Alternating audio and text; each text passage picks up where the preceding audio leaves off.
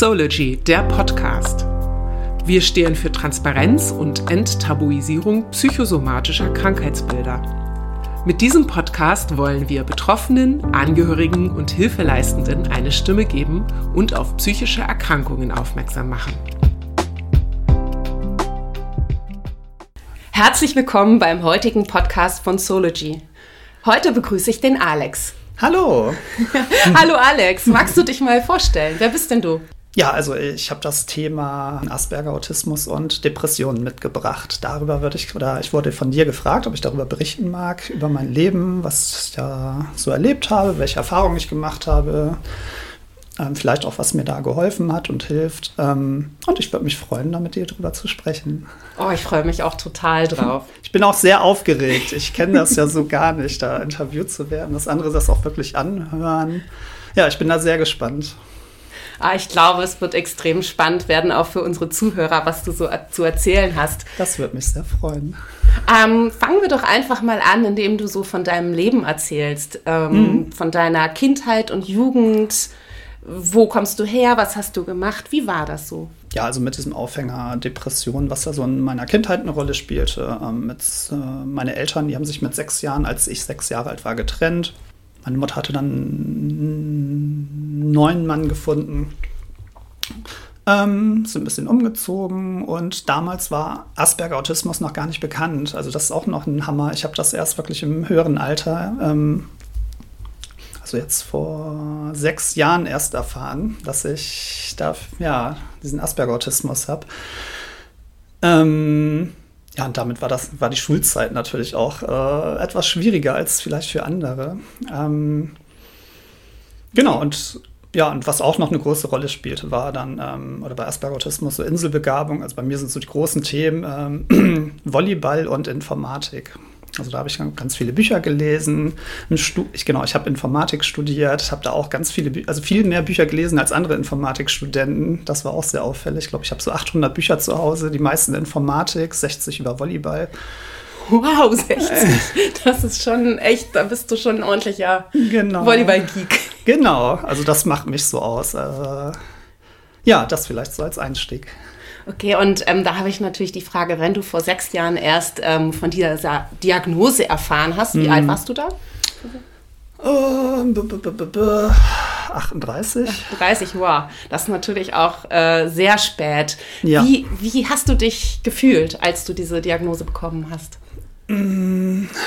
Ich glaube, erstmal ängstlich, was, glaube ich, viele da haben. Also es ging dann ja auch noch weiter mit Schwerbehindertenausweis. Ähm, also äh, bin ich das, will ich das? Ähm, ähm, ja, und auch ja, viel darüber, ja.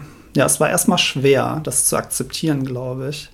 Und mittlerweile ist das einfach, gehört irgendwie dazu. Also zumal ich auch weiß, so, ach, an vielen Stellen bin ich so auch gar nicht. Also viele Autisten und Asperger-Autisten sind total unsportlich. Mhm. Bin ich ja gar nicht. Also ich bin da in vielen Punkten gar nicht der typische Autist. Nur die Leute, die mich schon länger kennen oder so sechs Monate kennen, wenn ich die dann, wenn, also ich erlebe es oft, dass viele Menschen dann sagen, nee, du bist doch kein Autist. Also selbst mhm. Leute, die so selber Psychologen sind oder in dem Thema, ja, oder viel mit Menschen zu tun haben, Kindergärtner, nee, du bist doch kein Autist. Und wenn ich dann nach sechs Monaten nochmal rückfrage, wenn ich mich dann viel mit denen unterhalten habe, ja, und wie ist jetzt deine Meinung? Ja, aber sowas von. Weißt du, woran sie das ausmachen? Ähm, gute Frage, fällt mir spontan gar nicht ein. Müsste ich drüber nachdenken. Aber vielleicht während des Gesprächs, dass mir da was einfällt oder eine hoffentlich lustige Situation. Äh, ja, doch, ich erlebe es eigentlich ständig wieder, dass dann auch eine Freundin von mir regelmäßig sagt, ach, das ist so typisch Alex gerade. Mhm. Ähm, ja, so, wo ich dann irgendwelche Regeln habe oder irgendwie ganz unerwartet reagiere.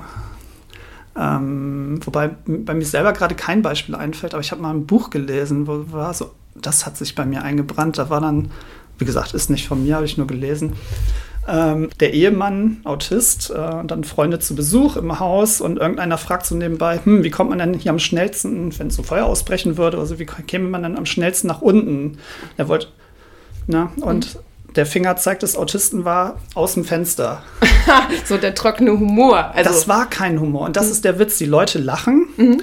Ähm, der Autist meint es ernst. Und so ist das bei mir auch ständig, dass ich irgendwas mhm. total ernst meine, genau so würde ich es machen. Oder mhm. wenn du diese Frage, also dass ich da völlig auf der Sachebene halt mhm. bin und alle lachen sich scheckig. Ah, okay. Und ich wundere mich, warum lachen die gerade? okay. Ja, und das passiert mir regelmäßig. Ich finde das ganz spannend, was du erzählst, weil wir kennen uns ja auch schon einige Jahre. Ich ja. weiß gar nicht mehr, wie mhm. viele Jahre. Aber ähm, ich muss sagen, ich mir ist das auch aufgefallen, dass du ähm, sehr, sehr viele Bücher auch über Themen redest, äh, die aus meiner Perspektive ganz intuitiv sind. Also wie Beispiel, oder zumindest war es damals so, dass mhm. wir uns viel ausgetauscht haben über das Thema Kommunikation ja. ähm, mhm. und du sehr viel in der Theorie äh, über Kommunikation gelesen hast, um dich da zu verbessern. Und ich immer so, hä, das macht man doch einfach so. Vielleicht äh, ist das auch ein gutes Beispiel, was da passt. Ja, also da ist da wirklich viel passiert. Irgendwann, also ähm, ähm, ähm, also genau, über diese Kommunikationsmodelle, also dadurch, dass ich dann so Kategorien im Kopf habe, um Menschen einzuordnen. Also was ich ein Leben lang oft nicht verstanden habe, warum macht der andere das gerade? Das äh, so irrationales Verhalten. Ja, der, heute weiß ich, der ist ängstlich, der ist traurig, der irgendeine Emotion ist da, aber in meiner völlig sachlichen Art damals war das nicht greifbar für mich, warum jemand gerade so handelt, wie er handelt. Manchmal bis auch heute nicht. Ja, da hat es mir sehr geholfen, mich einfach mit, mit dem Thema Emotionen zum Beispiel zu beschäftigen und dass ich mir dann auch klar wurde, typisch Autismus oder Asperger-Autismus, ich kann Emotionen in Gesichtern nicht lesen oder konnte ich gar nicht. Also ich habe da auch gar nicht drauf geachtet, typisch, also Asperger-Autisten gucken oft einfach nur auf den Mund, um halt die verbalen Informationen besser ergreifen zu können. Und wo ich dich jetzt gerade, wo ich dir jetzt gerade, während ich mit dir rede, in die Augen schaue, mhm. das war jahrelanges Training, um das zu können. Ähm, Kannst du denn jetzt Mimiken lesen und Emotionen an Gesichtern erkennen? Oft besser als Nicht-Autisten. Wow, okay. Also ich habe ein Buch gelesen von Paul Ekman, ähm, der hat ein Buch geschrieben, der hat sich ein Leben lang nur mit Mimiken beschäftigt. Ähm, auf seinem Buch oder auf sein Leben, äh, das gibt es die Serie Lie to Me. Und mhm. jetzt über Mikroausdrücke. Ähm, das Buch ist total leicht zu lesen, also eigentlich ein wissenschaftliches Buch, aber wirklich leicht zu lesen, sehr empfehlenswert. Da geht es um das heißt Gesichter lesen. Es geht darum, Mimiken verstehen zu können. Das ist sehr präzise geschrieben. Woran erkennt man eigentlich, dass ein Lachen echt ist? Mhm. Woran erkennt man den Unterschied zwischen müde sein und Trauer sein? Erkenne ich bis heute oft nicht. Das ist dann manchmal auch Frage so, bist du gerade müde oder traurig?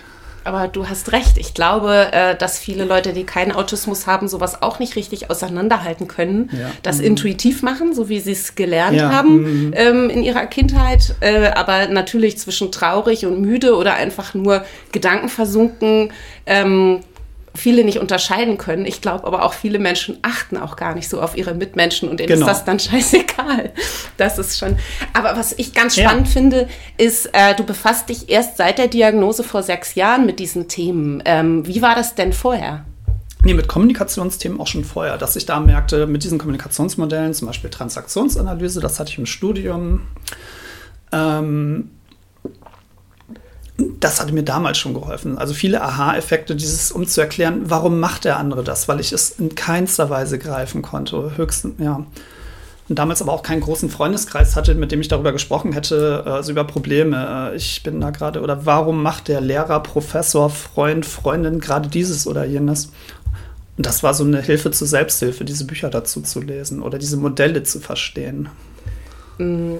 Was hat sich denn seit der Diagnose ähm, konkret geändert in deinem Leben? An Sichtweisen, Herangehensweisen? Zum einen zum Beispiel, dass ich da ein bisschen gelassener mit mir selber umgehe. Naja, dann verstehe ich es gerade nicht.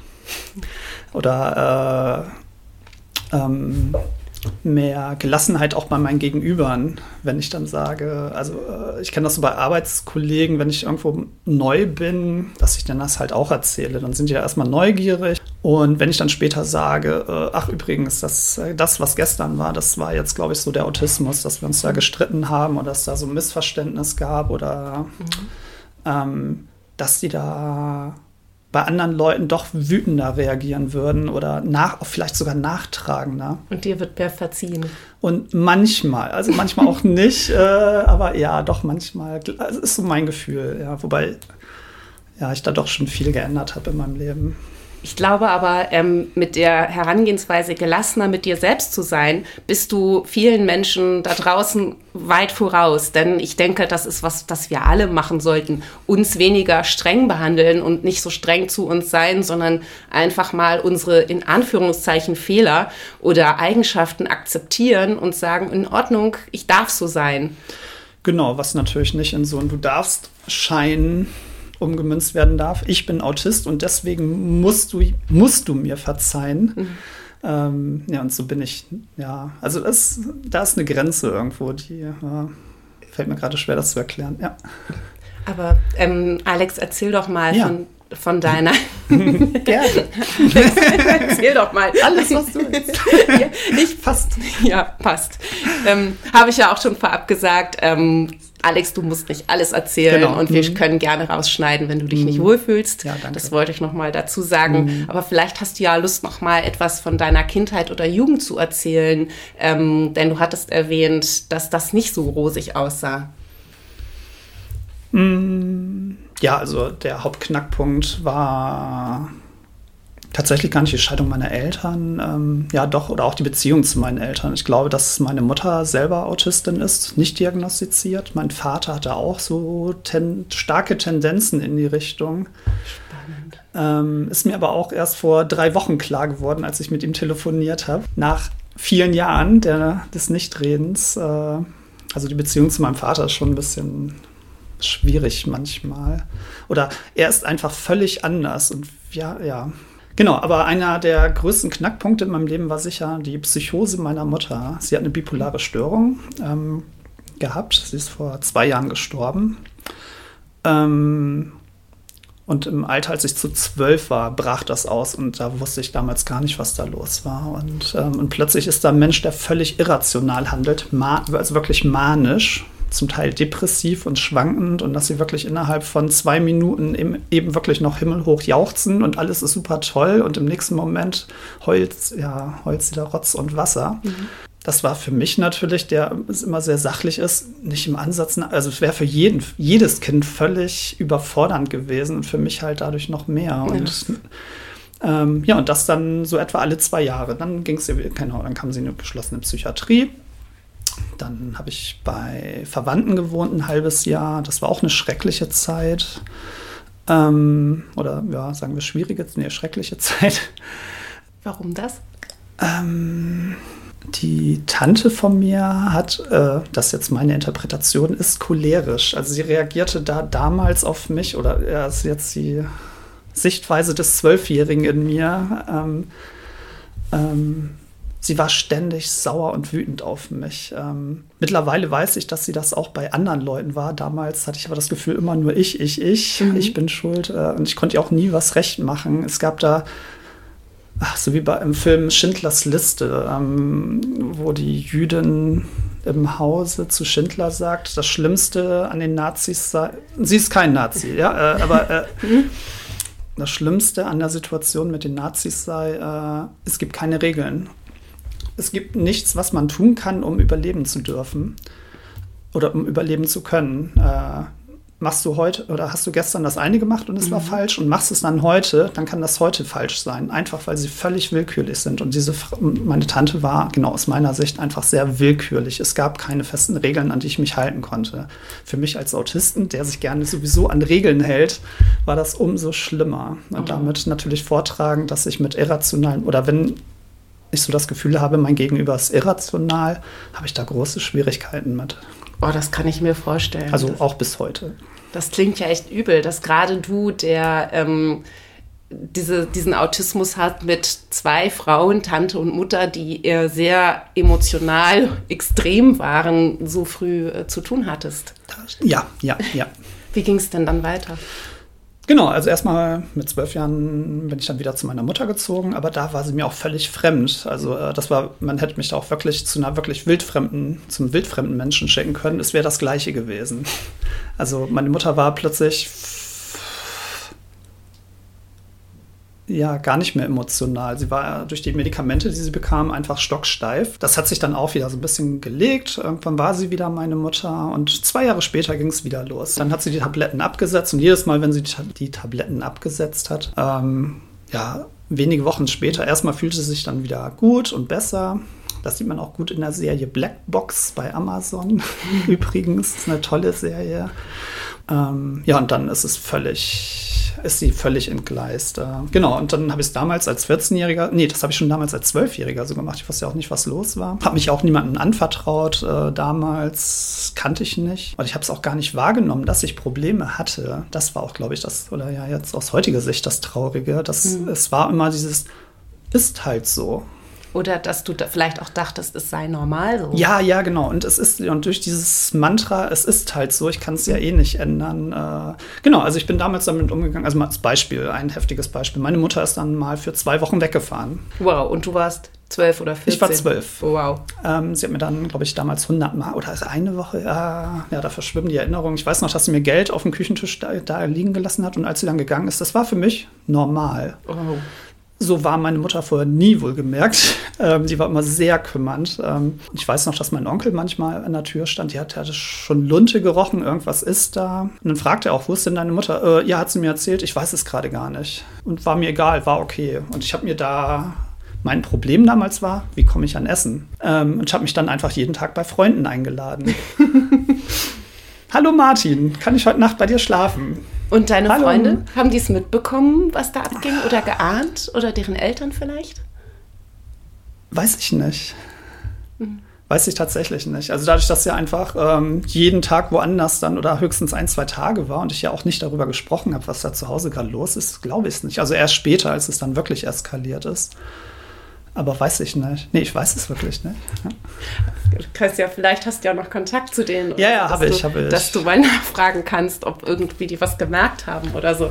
Ja. Aber offensichtlich äh, wurde zumindest nicht reagiert.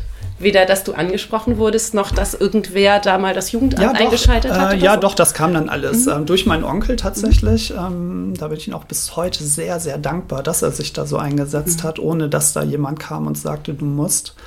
Ähm, also zum einen, dass er halt plötzlich an der Tür stand, das hat er sonst nie gemacht. Ne? Und das irgendwann war auch mal jemand vom Jugendamt daneben und ich dann als Zwölfjähriger höre, was so. Ich habe mir dann nichts bei gedacht, ist halt so. Ja. Oh Gott, ja. ähm, Genau, und dann kamen sie halt irgendwann ja ins Krankenhaus. Ähm, in die Psychiatrie. In die, äh, genau, äh, genau, in die geschlossene Psychiatrie wohlgemerkt. Also äh, ich habe dann das erst später erfahren, eine Nachbarin hatte die Polizei gerufen und dann halt gesagt, meine Mutter hat sie mit einem Messer bedroht. Oh Gott. Äh, genau, es gibt halt nur zwei Möglichkeiten, jemanden einweisen zu lassen, der das nicht will, äh, wenn er sich selber oder andere gefährden könnte. Und das hatte ich halt, ja, schwieriges Thema. Ja, und so war sie dann erstmal. Und da warst du 14? Äh, nee, erstmal zwölf. Also das mit dem Messer, das war im Alter von zwölf. Okay. Das mit 14, oh, da habe ich noch wenig Erinnerungen. Da habe ich dann ein halbes Jahr tatsächlich beim Freund und seiner Mutter, alleinerziehenden Mutter, gewohnt. Ähm, in einer kleinen Wohnung. Also sprich, ich habe bei dem Freund in seinem Zimmer, in seinem ziemlich kleinen Zimmer mitgewohnt. Also wo dann wirklich nur meine Matratze noch neben sein Bett passte und dann war das Zimmer voll. War ein toller Freund. Bis das heute, bis heute. Ähm, und ja, wirklich, ja, wir kennen uns seit der Grundschule. Auch merke ich auch immer mehr, wir unterscheiden uns auch in vielerlei Hinsicht, aber ja, die Freundschaft ist da. Oh, wie schön. Genau. So einen Freund zu haben, der einen dann auch so lange aushält und dann so da ist, ist was sehr Wertvolles. Ja, ja, das, ja, genau. Also es war auch belastend für beide sicherlich. Habe ich damals ja auch nicht mitbekommen. Ist halt so. oh. Vielleicht hat dich dein Autismus in der Zeit auch ein bisschen gerettet vor dem ganzen Ärger. Stimmt, habe ich so noch gar nicht gesehen, genau. Ja, und mit 16, äh, da war das so, da war ich beim bei der Jugendberatungsstelle. Meine Mutter, als sie wieder ein bisschen klarer war, hatte so die Idee, um, hm, alleinerziehende Mutter wäre ganz gut, wenn ich einmal die Woche mit einem erwachsenen Mann sprechen könnte. Da hatte ich dann, glaube ich, immer eine Stunde Termin und da habe ich dann das erste Mal tatsächlich dann mit jemandem wirklich drüber gesprochen, nämlich mit dem ähm, Mann, mit dem habe ich heute auch noch Kontakt. Mhm. Und dem habe ich dann ganz klar gesagt, ich halte es nicht mehr, also da war ich 16 und ich halte es bei meiner Mutter nicht mehr aus. Ich will sofort raus. Und mir war wirklich egal, wohin. Ähm, dann meinte er, ach, äh, ich kenne da gerade so eine Jugendwohngemeinschaft aus Wiedenheim. Äh, hätte er sich gerade vor ein paar Wochen angeguckt, das war ganz nett. Äh, oder von seinem Gefühl her könnte das total gut passen, ob ich da Interesse hatte. Ja, ja, ja, ja. ähm, also vor allem, weil es von ihm kam, dadurch, mhm. dass er sagte, also da hatte ich totales Vertrauen. Wenn er sagt, das ist toll, dann auf jeden Fall. Genau, und da habe ich dann drei Jahre gewohnt, also praktisch ja, im Heim mit vier anderen Jugendlichen und es war sehr familiär. Also gar nicht so diese Klischee-Vorstellung, also das, da passen, passen so diese Klischee-Vorstellungen von Heim mit irgendwie, weiß ich nicht, gefühlt 100 Jugendlichen und ganz schrecklichen Betreuern oder Aufsehern, das, das, war da gar nicht. Das war einfach total familiär und das war schön. Und ich habe auch noch mit zwei, also vor allem mit zwei der Jugendlichen von damals auch bis heute noch Kontakt, regelmäßig. Und die eine, ja, nee, will ich gar nicht drüber erzählen, was mit den anderen ist. Aber es ist schön, dass du das auch nochmal so erwähnst und vielleicht ein paar Hörern die Angst vor ähm, ja. solchen Heimen oder solchen Wohngemeinschaften nimmst. Das würde mich freuen. Aber ich habe auch ein anderes Heim erlebt, wo ein anderer Freund von mir reinkam und das war wirklich nur eine Aufbewahrungsstelle. Oh yeah. Das war wirklich schlimm. Und das kommt der Unterschied, was mir damals auffiel, bei uns wechselten Betreuer einmal die Woche am Sonntag. Und sonst waren die halt äh, ja, den ganzen Tag da ab 14 Uhr. Wir mussten halt in die Schule. Man war verpflichtet, Schule oder Ausbildung machen zu müssen. Keiner mhm. durfte zu Hause einfach nur rum, ja, einfach nur da sein. Ähm, und bei diesem anderen Heim war es so, da, da wechselten die Betreuer täglich. Ah, okay. Und der Unterschied war wirklich, dass ich, ich war dann nur mal ein paar Tage zu Besuch und ich merkte wirklich, wie diese Betreuer wirklich die Stunden zählten, um endlich wieder nach Hause zu dürfen. Ja, die haben dann keine Bindung zu den Jugendlichen aufgebaut. Nee, nee, gar nicht. Und die Jugendlichen, also das war wirklich dieses Gefühl, wer da nicht als Verbrecher reinkommt, der kommt da als Verbrecher raus. Uh. Oh, also so war mein Gefühl damals als Jugendlicher. Krass. Genau. Also so kann, kann es auch sein. Äh, ja. So war es bei mir gar nicht, überhaupt nicht. Mir hat das sehr geholfen, mir hat das Spaß gemacht. Äh, bei mir gab es auch noch dieses, ich will da nie raus, weil das so, ja, es war so nett, äh, so dass die Betreuer schon Witze machen, dass mich da nie rauskriegen werden, im Gegensatz zu allen anderen, die da mit 18, juhu, eigene Wohnung. Das ähm, war Geborgenheit für dich. Ja, genau. Ja, und viel Sicherheit. Also eben, ich, ja, und auch so Bequemlichkeit im Sinne von, wir hatten dann auch Dienste mit Küchendienst. Man musste einmal im Monat, also bei vier Jugendlichen, ähm, äh, eine Woche lang äh, kochen oder ein anderer musste dann das Wohnzimmer aufräumen. Regeln. Regeln, Regeln und genau. Halt und Stabilität. Genau. Das ist das, was äh, zum Autisten passt. Total. Aber irgendwann bist du doch ausgezogen. Genau, mit 19. Also, genau, ich hatte, genau, da hatte sich das auch geändert. Ich hatte mir vorgenommen, was, welch, aus welchem Grund würde ich jemals ausziehen? Und dann war so innerlich ganz spontan, wenn ich jemals mein Zimmer abschließen will vor den anderen Jugendlichen. Und genau das ist passiert. Wir haben zwei neue Jugendlichen bekommen und ja, die sind da auch mit dem Eigentum der anderen nicht ganz so. Also nicht, die haben geklaut, aber die hatten da so eine andere Wertvorstellung. Okay. Und ich merkte, dass ich zunehmend dann manchmal mein Zimmer abgeschlossen habe. Und das war wirklich dann der Punkt, wo ich dachte, nee, geht nicht mehr, ich will raus. Und es, ich war dann 19 und äh, ja, mit 19 habe ich dann mal erst meine erste eigene Wohnung bekommen. Und hast dann auch mit dem Studieren angefangen? Nee, das war noch auch zur Gymnasialzeit, aber da war, genau, ich habe dann mein Abi nicht geschafft. Also ich habe dann die 12. Klasse einmal wiederholt. Bei, drei, bei der 13. Klasse habe ich dann bei der Langzeit-Mathe-Klausur null Punkte geschafft. Wow. Ein Punkt, nee, nee, stimmt gar nicht. Drei Punkte, drei Punkte. Und fünf hätte ich gebraucht und wäre alles gut gewesen. Ja. Und das war so ärgerlich, weil damit mein Traum vom Informatikstudium erstmal weg war. Das war eine ganz schreckliche Zeit, dass dieses ja, dieses doofe Abitur nicht bekommen habe. Habe ich dann aber ja nachgeholt. Das kenne ich, das ging mir ja ähnlich. Schulische Ausbildung, mhm. also auch wenn man all diese Zukunftspläne, die dann so wegrauschen von einem Augenblick auf den anderen, äh, ja, da habe ich bei, auch bei vielen Freunden gesehen. Genau. Mhm. Geht trotzdem irgendwie. Genau, dann habe ich irgendwann angefangen zu studieren und merkte, oh toll, endlich darf ich richtig viel lernen. Endlich habe ich da Leute vor mir, die mir richtig viel beibringen können. Und dann merkte ich, voll langweilig. Sie fangen wirklich bei Null an. Ah, und du warst durch die vielen Bücher, die du gelesen hast, schon weiter? Äh, in einigen Fächern. Also in dieser schulischen Ausbildung, die ging zwei Jahre, da wusste ich in drei Fächern mehr als die Lehrer, zum Beispiel im Programmieren. Also äh, es wäre mir lieber gewesen, wenn sie mich als Lehrer dahingestellt hätten. Und wahrscheinlich hätte ich es tatsächlich auch besser hinbekommen. Bist du ein guter Lehrer? Ähm, sagt man mir nach. Also ich bin auch seit über 20 Jahren Volleyballtrainer und das war ich zu der Zeit auch schon. Also ich, mir ähm, ich bin es gewöhnt, vorne zu stehen und Leuten was beizubringen. Tatsächlich macht mir das großen Spaß. Auch, glaube ich, so typisch nicht autistisch. Aber dadurch, dass ich damals als, ich glaube, 20-Jähriger ähm, ähm, damit anfing, als Volleyballtrainer zu arbeiten, das war eine der besten Therapieformen, die ich je hatte, weil regelt mit äh, ja, Kindern, Jugendlichen, also im Alter von 13 bis 16 waren die damals, ja, wenn da irgendwas passiert, ein Kind schlägt das andere, eine, etwas, was ich dann gerne mache, oder nicht in der Situation, sondern was ich grundsätzlich gerne mache, ähm, nachdenken. So, hm, was hat das denn für Auswirkungen, wenn ich dieses oder jenes dann entscheide, mache, wie auch immer. Und ja, mit Kindern und Jugendlichen habe ich etwa zwei, drei Sekunden Zeit zu entscheiden und sofort zu handeln. Ah. Ähm, und mir da halt dann auch eigene Regeln oder Autom ja, Automatismen mhm. beizubringen. Also dann, wenn ich sehe, da schlägt oder äh, schreien sich gerade Jugendliche an, dass ich sofort dazwischen gehe und nicht erstmal drüber nachdenke, ist das jetzt richtig? Mhm. Wenn ich dazwischen gehe, soll ich sie nicht erstmal, ach, vielleicht tut ihnen das gerade ganz gut, mhm. wenn ich das jetzt ein bisschen selber. Ja, und äh, das hat mir sehr geholfen. Also Ist, war das dann intuitiv? oder war das intuitiv oder hast du dir das richtig angeeignet? Nee, nee, das äh, habe ich rational gelernt, indem ich dann wirklich zum Teil wochenlang, also nach der mhm. Situation noch wochenlang darüber nachgedacht habe, zum Teil noch Jahre später, wie möchte ich in so einer Situation sein. Aber tatsächlich viele dieser Situationen wiederholen sich auch, sodass es dann leichter wird. Also, dass äh, ich tatsächlich so als Volleyballtrainer es nur noch ganz selten, also gerade im, im, Training mit Erwachsenen nur noch ganz selten habe, dass eine Situation völlig neu ist. Also ähnlich, dass ich dann vielleicht auch nicht so direkt weiß, ähm, wie ich damit umgehen soll, aber in der Regel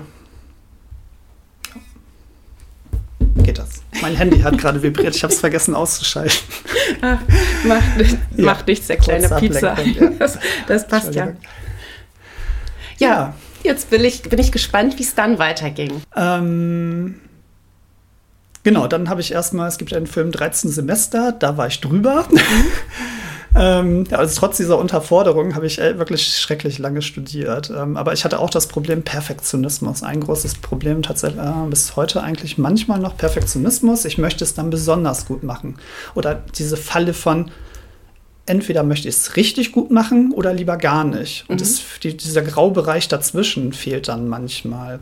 Ist das typisch für den Autismus? Ähm, ich fürchte ja.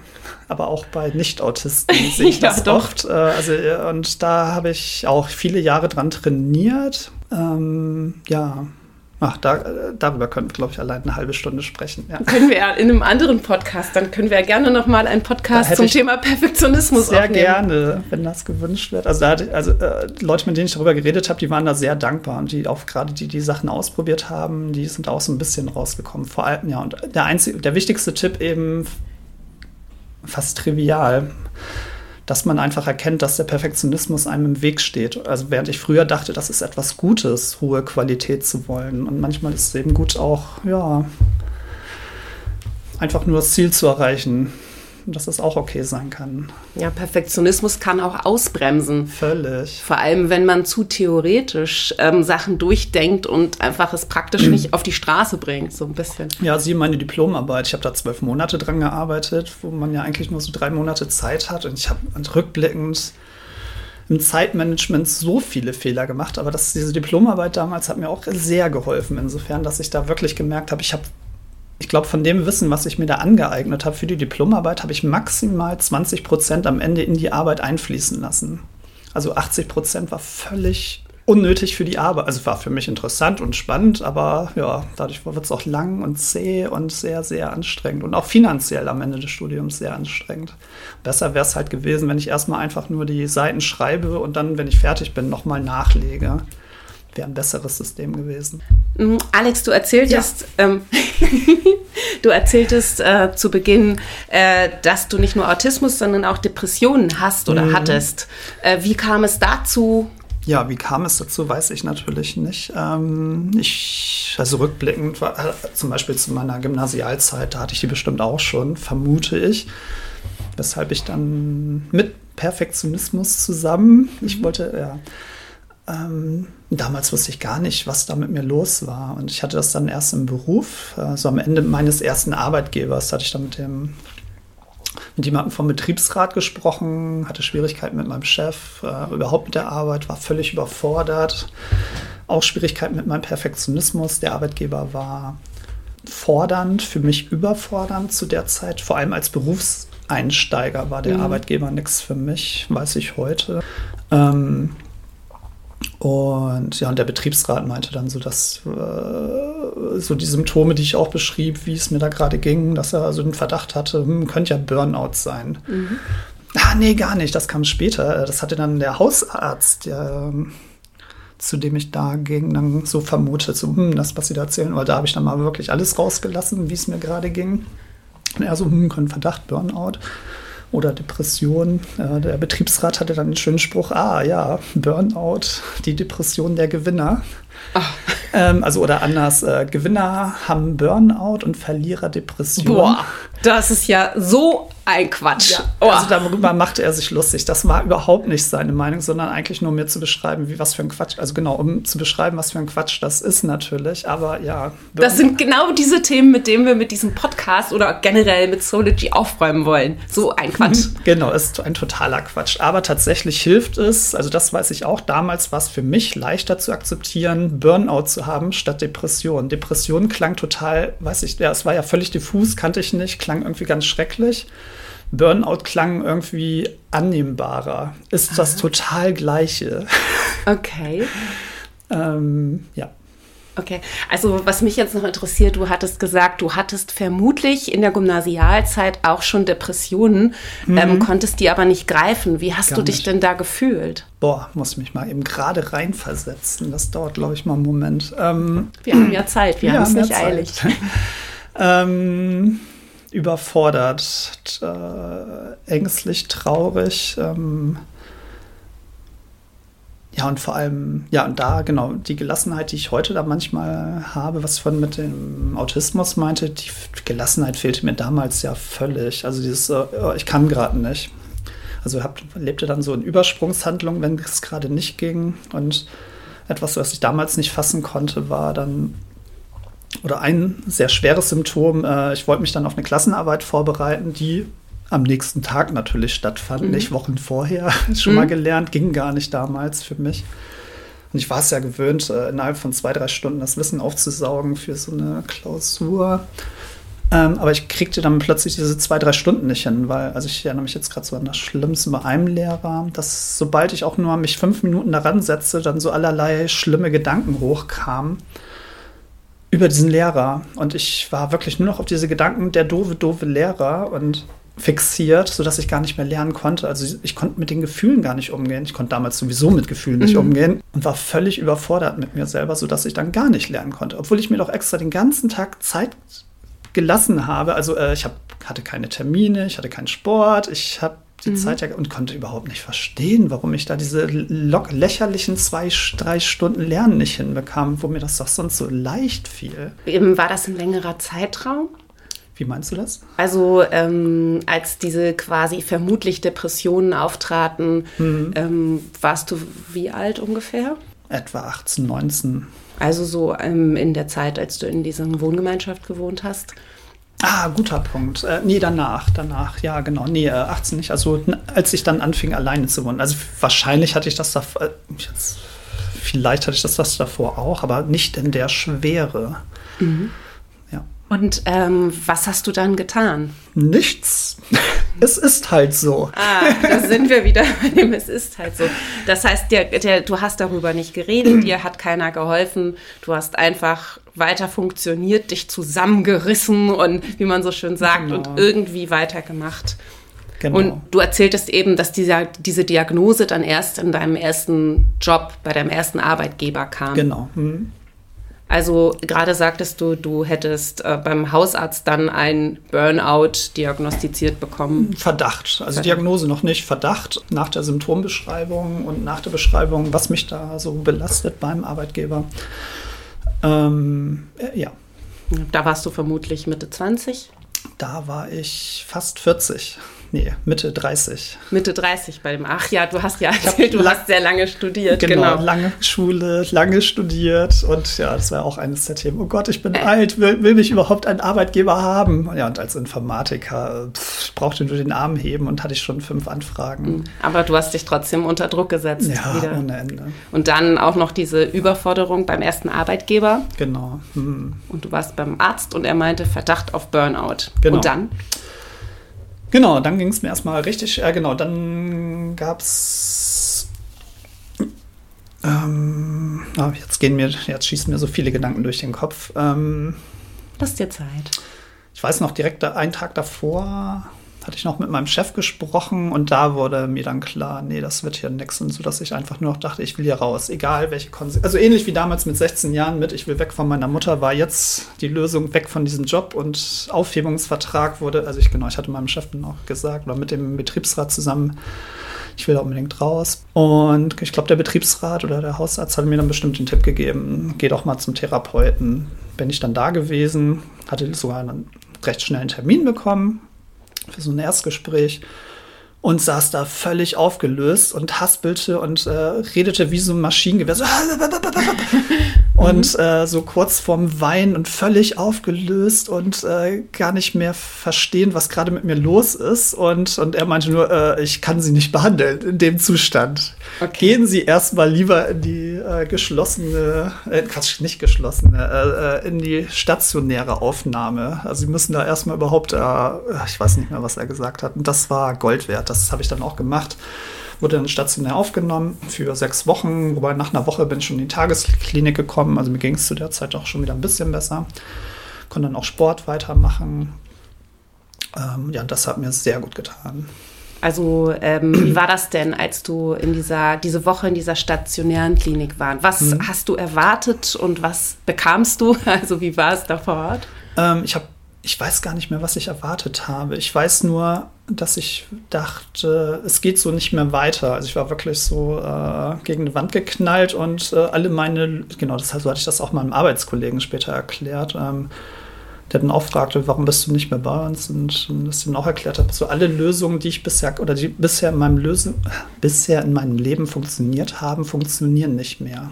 Also dieses Weitermachen, Durchhalten. Genau. Und äh, ist halt so. ja, und noch ein paar bessere, äh, ja genau, ein paar bessere Lösungen hatte ich auch noch, aber auch all das funktionierte nicht. Vor allem mit diesem Chef nicht, aber auch in meinem Leben nicht mehr. Und genau, und dann, und da war erstmal zur Ruhe kommen. Auch erstmal mir selber erlauben, zur Ruhe kommen zu dürfen, drüber nachzudenken und nicht wieder, oh, ich muss schnell in den nächsten Job. Mhm. So, oh Gott, das Arbeitslosengeld oder Krankengeld läuft bald aus. Ähm, ja, und, ähm, wie bist du zur Ruhe gekommen? Durch Gespräche mit Therapeuten oder durch mangelnde Ablenkung? Was war das so für dich? Ähm, also bei dieser Tagesklinik ist mir auch im Vergleich zu den anderen aufgefallen, das, was mir am meisten geholfen, geholfen hat, war gar nicht, waren gar nicht so sehr die Gespräche mit den Therapeuten, sondern vor allem die Gespräche mit den anderen Betroffenen die halt auch Depressionen und ähnliche Sachen hatten. Und so in den Gruppengesprächen, also wie bei einer Selbsthilfegruppe, wenn der eine dann erzählte, so und so ist das bei ihm gerade, dass ich dann dachte, boah, das ist ja wie bei mir, das ist ja unfassbar. Und wie ist der damit umgegangen? Und dann halt, dass ich dann nach diesen Gruppengesprächen dann halt viel mit diesen Leuten gesprochen habe. Wie gehst du damit um? Wie ist denn das? Und da unfassbar viel für mich rausgezogen habe. Vor allem wahrscheinlich auch erstmal dieses Gefühl, ich bin nicht allein. Mhm. Das kann ich mir vorstellen. Ja, und ja, und äh, ja, wahrscheinlich ist emotionale Aufgefangen werden, das mir da sehr gut getan hat, sodass da auch schon nach, ich weiß nicht, ich glaube, so nach drei Wochen ging es mir deutlich besser. Sodass die Ärzte mich da auch leider schnell wieder loswerden wollten. So, ihnen geht es ja wieder gut genug. Mhm. Und wenn ich so, was? Was? ich, äh, aber ich mache doch hier gerade so eine Fortschritte und zwar wirklich wöchentlich, dass mhm. wirklich, dass ich merkte, so Knoten in meinem Kopf sind geplatzt, ähm, dass ich so wirklich unfassbare Selbsterkenntnisse hatte, was da so gerade schief läuft, was ich ändern könnte. Und ich wollte das auf jeden Fall noch ein bisschen länger haben. Aber dann nach sechs Wochen wurde ich entlassen, leider aus meiner Sicht zu früh mir ging es schon gut, ja, aber die Erkenntnisse sprudelten da nur so. Mhm. Genau, und dann ging es in die ähm, ambulante Therapie, also eine Gesprächstherapie, einmal die Woche. Auch das hat mir sehr geholfen. Äh, witzig, wahrscheinlich ähnlich wie als du aus dem ähm, Wohnheim, hm. aus dieser Wohn-WG ausziehen wolltest dass du aufgefangen wurdest und ah, nicht mehr weg wolltest. Stimmt, ich, ich so sehe da gerade die Parallele. Habe ich so noch, nie, ges Ach, noch nie, gesehen. Aber ja, hm. stimmt. Ja, ja, ja. Und, und, du bist dann nach, äh, hast du eine regelmäßige Therapie gemacht?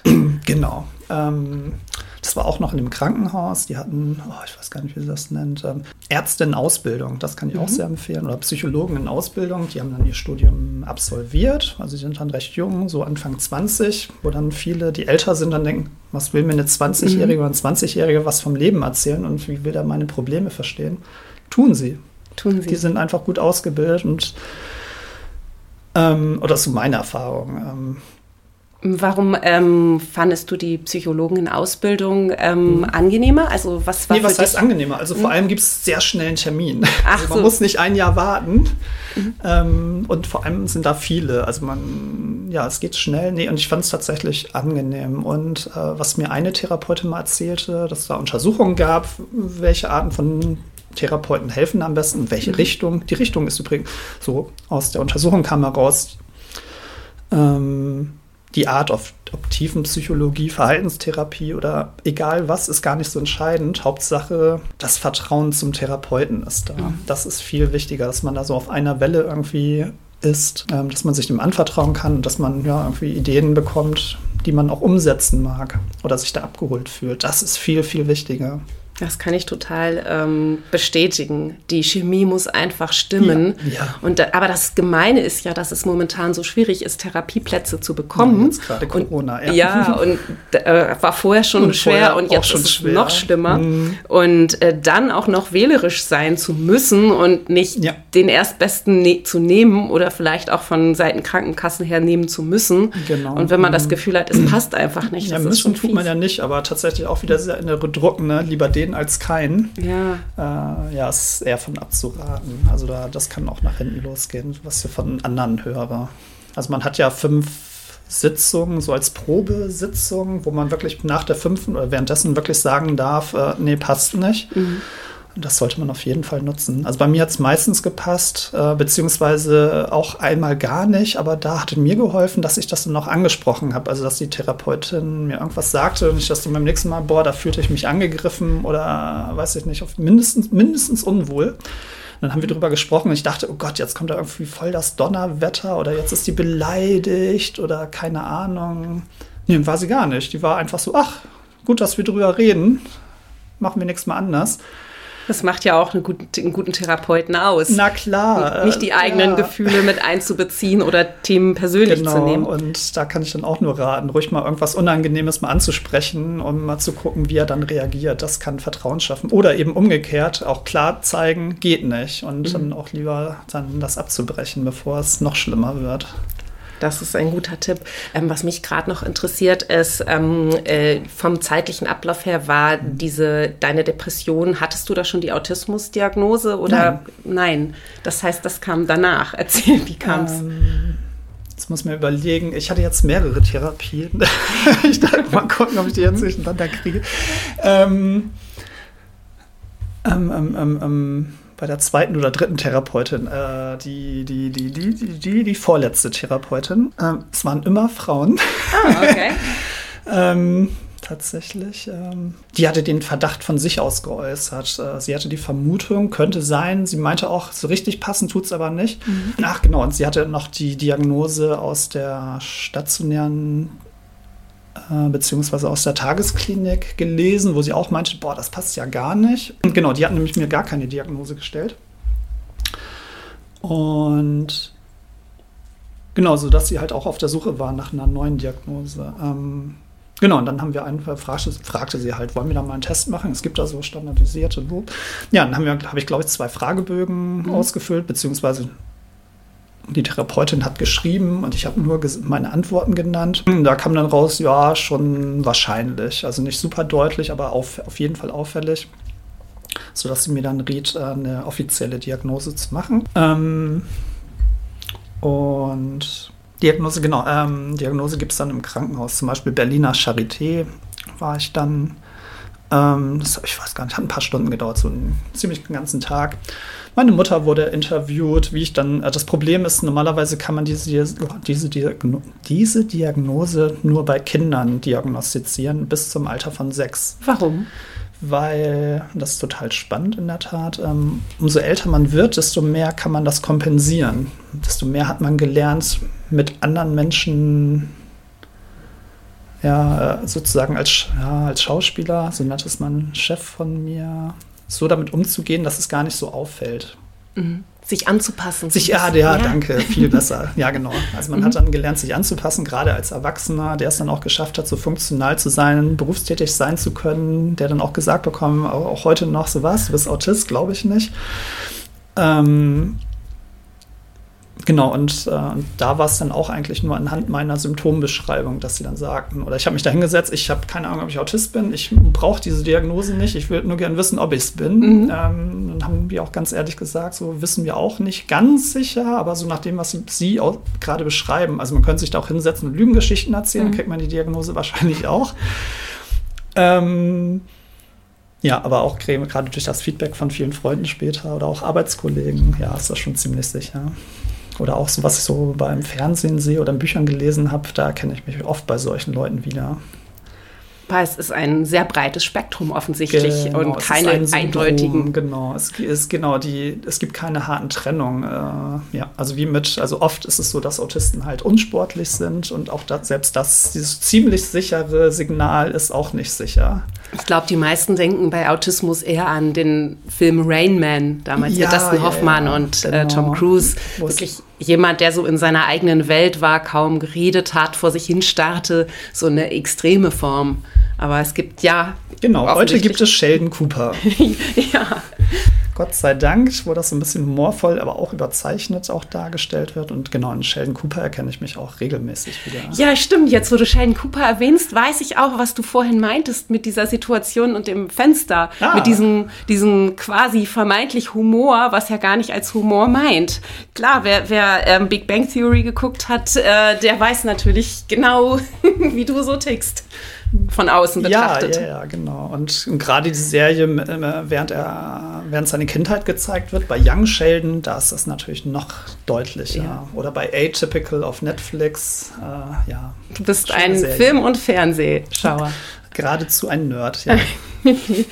Wenn du jetzt so zurückblickst auf deinen langen Weg, der hinter dir liegt, mit mhm. dem Autismus und äh, den Depressionen, mhm. ähm, was würdest du unseren Hörern jetzt mitgeben wollen, abgesehen von dem, was du während unseres Gesprächs schon gesagt hast? Bestimmte Tipps? betroffenen Angehörigen. Die beste Lösung für alles, das hatte Friedemann Schulz von Thun mit seinem Buchtitel gesagt, miteinander reden. Ja. Das hilft bei allem. Also genau, also ich glaube, der wichtigste Tipp für mich damals mit gerade bei Depressionen, aber auch eben als Autist, ähm, ist eben mit Freunden darüber zu sprechen, ähm, zu spüren, es ist okay. Ähm, also wie so eine Art kleines Coming Out auch. Ähm, oder auch, ähm, was mir auch sehr geholfen hat, auch meinen Freundeskreis neu zu sortieren, gerade nach diesem Zusammenbruch mit dem ersten Arbeitgeber. Also heute habe ich völlig andere Freunde, die anders ticken, die zuhören, wo ich an, ja, auch viel mit denen telefoniere, auch jetzt gerade zu Corona-Zeiten. Und ja, ich glaube, das ist so das Allerwichtigste. Und ich sehe bei anderen Leuten, gerade bei Depressiven, dass sie sich ja oft eher zurückziehen und es immer schlimmer wird. Ja. Hast du, hast du ähm, deinen Freundeskreis bewusst gewechselt oder hat sich das von selbst irgendwie entwickelt? Ähm, teils, teils. Ich glaube, einer der wichtigsten Punkte war, dass ich gemerkt habe bei einigen alten Freunden, dass ich mich viel häufig, häufiger bei denen gemeldet habe als sie bei mir. Ich mich, mir dann irgendwann die rationale Frage gestellt habe, will ich das oder versuche ich mal an? Also ich mochte die ja immer voll mhm. gerne, deren Gesellschaft von den alten Freunden, die ich ja schon seit Jahren, Jahrzehnten kannte hatte jetzt auch neue Bekannte oder Freunde in einer neuen Stadt und dass ich dann aber gemerkt habe, hey, die melden sich viel öfter als meine scheinbar sehr guten Freunde. Vielleicht sollte ich mir einfach mehr Energie und Zeit in die neuen Leute, also in die neuen Bekannte stecken und dann mal gucken, was bei rauskommt. Und das hat sehr geholfen. Dadurch hat sich das automatisch verändert. Das ist sehr spannend, auf jeden Fall. Und hast du einen ähm, Tipp nicht nur für Betroffene, sondern auch für Außenstehende von depressiven Menschen, Autisten? Oh, gute Frage. Müsste ich auch erstmal drüber nachdenken. Äh, Habe ich bestimmt etliche Tipps. Also ich werde auch ständig von Freunden gefragt. Also angeblich, äh, ich habe schon ganz oft gehört, ah, du wärst voll der gute Psychologe. ähm, Wäre ich nicht, weil ich die Sachen immer mit nach Hause nehmen würde. Aber Lehrer wärst du gern. Äh, ja, also mein Traumjob früher war Professor werden, äh, heute nicht mehr. ähm, aber Sporttrainer sein, das mag ich gerne. Ja, Tipps für Betroffene. Ähm, nee, tatsächlich müsste ich erstmal drüber nachdenken, fällt mir spontan nichts ein. Obwohl, wenn ich da jetzt Stunden später sind, dann wieder so, ah ja, klar. Offensichtlich. Äh, nee, spontan leider nicht. Okay, okay. Alex, wir haben eine Frage, die wir allen unseren Podcast-Gästen am Ende unserer Aufnahme unseres Gespräches äh, stellen. Und zwar, ähm, wenn du einen Wunsch frei hättest, ganz egal was, was wäre das? Spontan, ich bin einfach sehr zufrieden. Ich hätte gar keinen. ähm, müsste ich auch erstmal wieder. Nee, ist eine. Oh.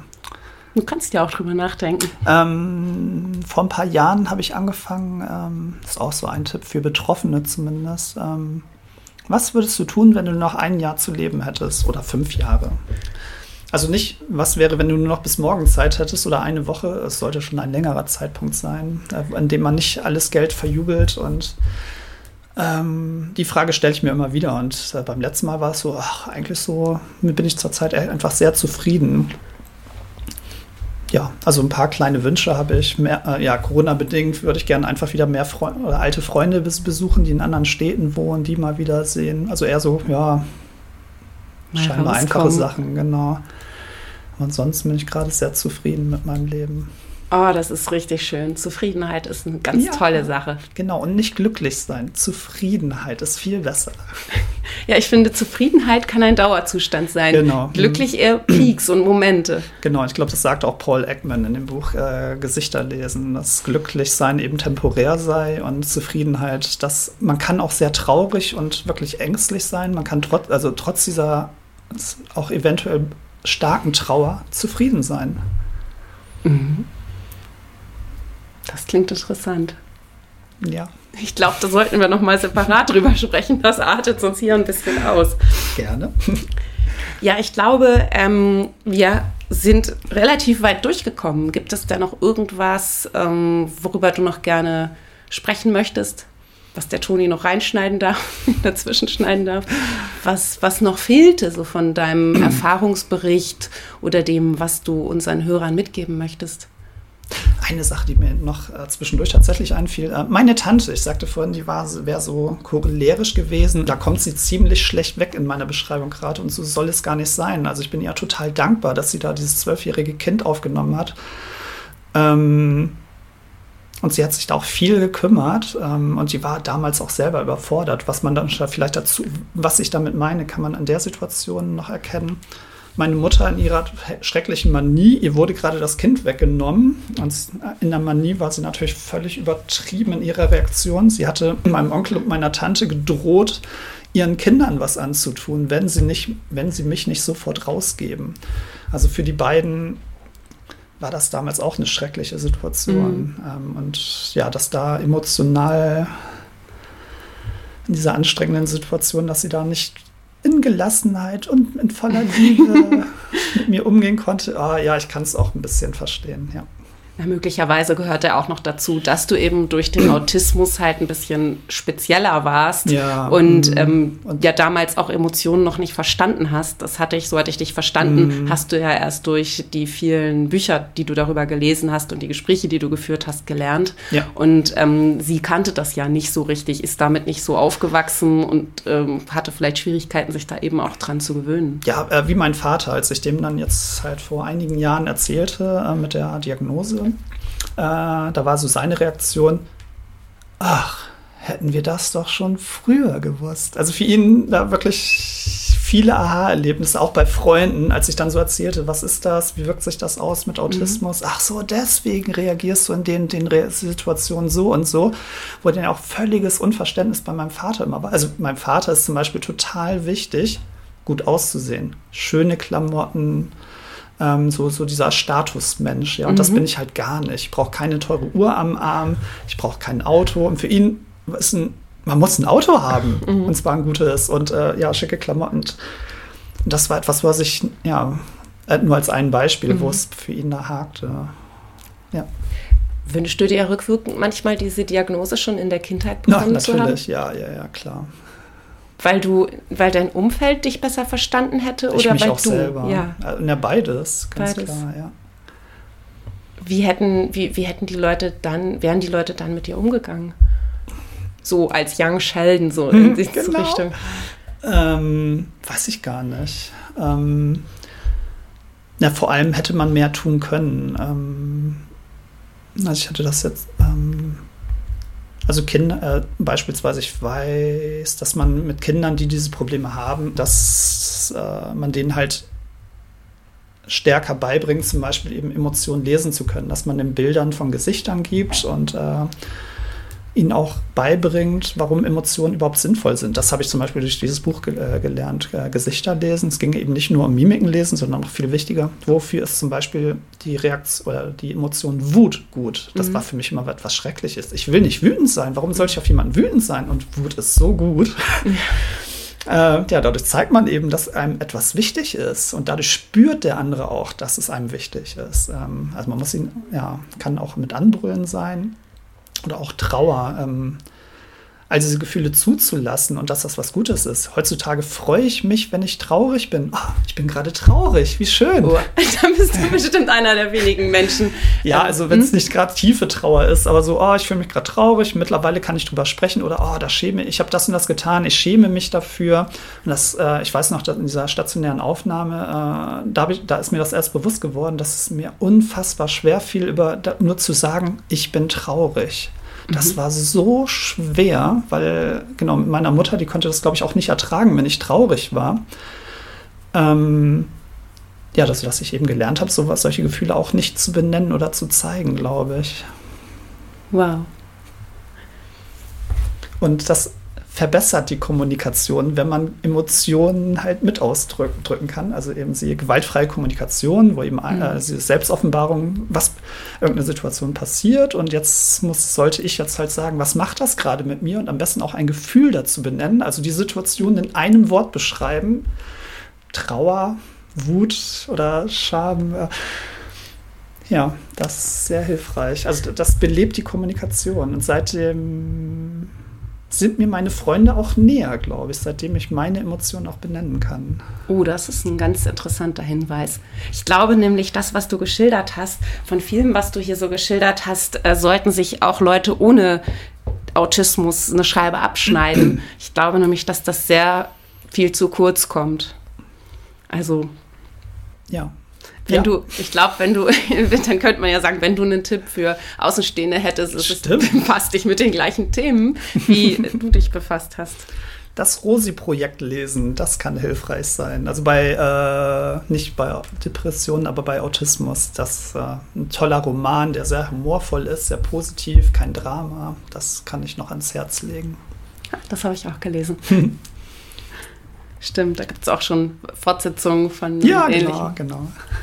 Naja, aber wie gesagt, seit wir Sheldon Cooper kennen, äh, verstehen wir den Autismus vielleicht noch ein bisschen mehr. Ja, da bin ich auch sehr dankbar, dass es solche Serien gibt. Ich hoffe, du hast dich wohlgefühlt. Ja, sehr. Das ist gut. Das ist das Wichtigste bei diesem Gespräch. Ja. Danke. Ja, danke. danke. Genau, danke fürs Zuhören. danke für dein Vertrauen. Ich hoffe, wer bis hierhin noch zugehört hat, hat's, dem hat es gefallen. okay. Ja, danke für dein Vertrauen. Danke, dass du dir diese Folge angehört hast. Falls dir die Folge gefallen hat, würden wir uns über eine Bewertung und ein Like freuen. Folge uns auch auf Instagram oder schau auf unserer Website zoology.info vorbei, um noch weitere Infos zu erhalten. Dort kannst du auch dein Feedback dalassen oder uns kontaktieren, wenn du auch Teil dieses Podcasts werden möchtest oder irgendwas anderes auf dem Herzen hast. Wir hören uns.